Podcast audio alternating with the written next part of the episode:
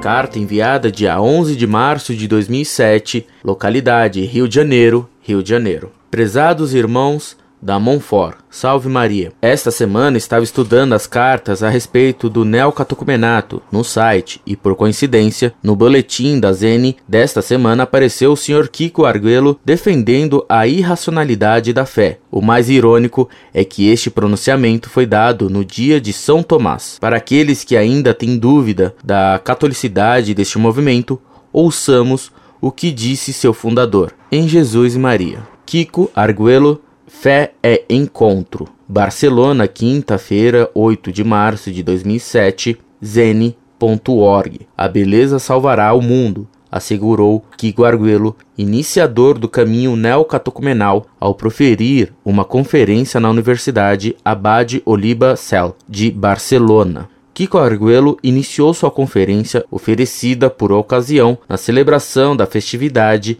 de São Tomás de Aquino, que aconteceu em 28 de janeiro, explicando o nascimento do caminho neocatecumenal. Revelou que, sendo jovem, buscou a resposta ao problema da injustiça como ateu na filosofia, na arte e nas pessoas e chegou à conclusão, lendo Sartre, de que tudo é absurdo e tentou viver com coerência essa realidade, mergulhando em um sem sentido que o levou à sua pintura. Arguello recordou que, naquela época, ganhou o Prêmio Nacional de Pintura e se propôs, se queria, viver para pintar e pintar para ser famoso, e entendeu que aquilo não me oferecia nada. Afirmou que não entendia como as pessoas podiam viver sem responder essas perguntas existenciais e acrescentou que o filósofo Henry Bergson lhe deu uma luz quando diz que a intuição é o meio de conhecimento. Finalmente, o pintor revelou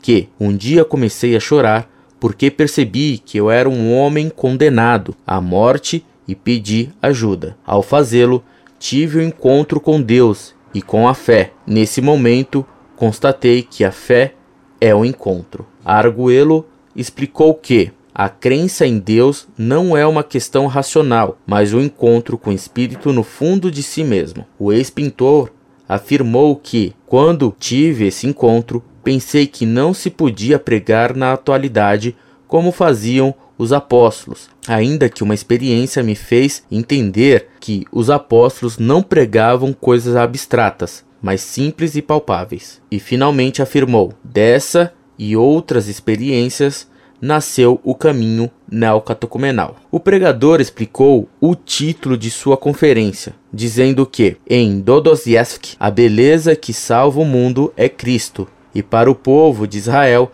a beleza que salva o mundo é que os cegos vejam e os coxos andem. O iniciador do caminho disse que a Europa caminha rumo à solidão das pessoas, à desestruturação familiar e à secularização, e acrescentou que a sociedade atual só tem a eutanásia como resposta ante a dor e o sofrimento. O pregador comentou o paradoxo de que o homem está condenado a viver tudo para si mesmo e estamos obrigados a oferecer tudo a nós mesmos. Arguello também explicou que o homem está feito para amar e quem não faz, chega um momento que não suporta mais não fazê-lo e se vê prestes ao suicídio. O homem está feito para amar. Também acrescentou que Cristo nos tirou a morte de dentro de nós, porque ele morreu e ressuscitou. E finalmente fez um chamado ao auditório perguntando se é verdade que se pode amar o inimigo ou somos burgueses de domingo. E concluiu afirmando que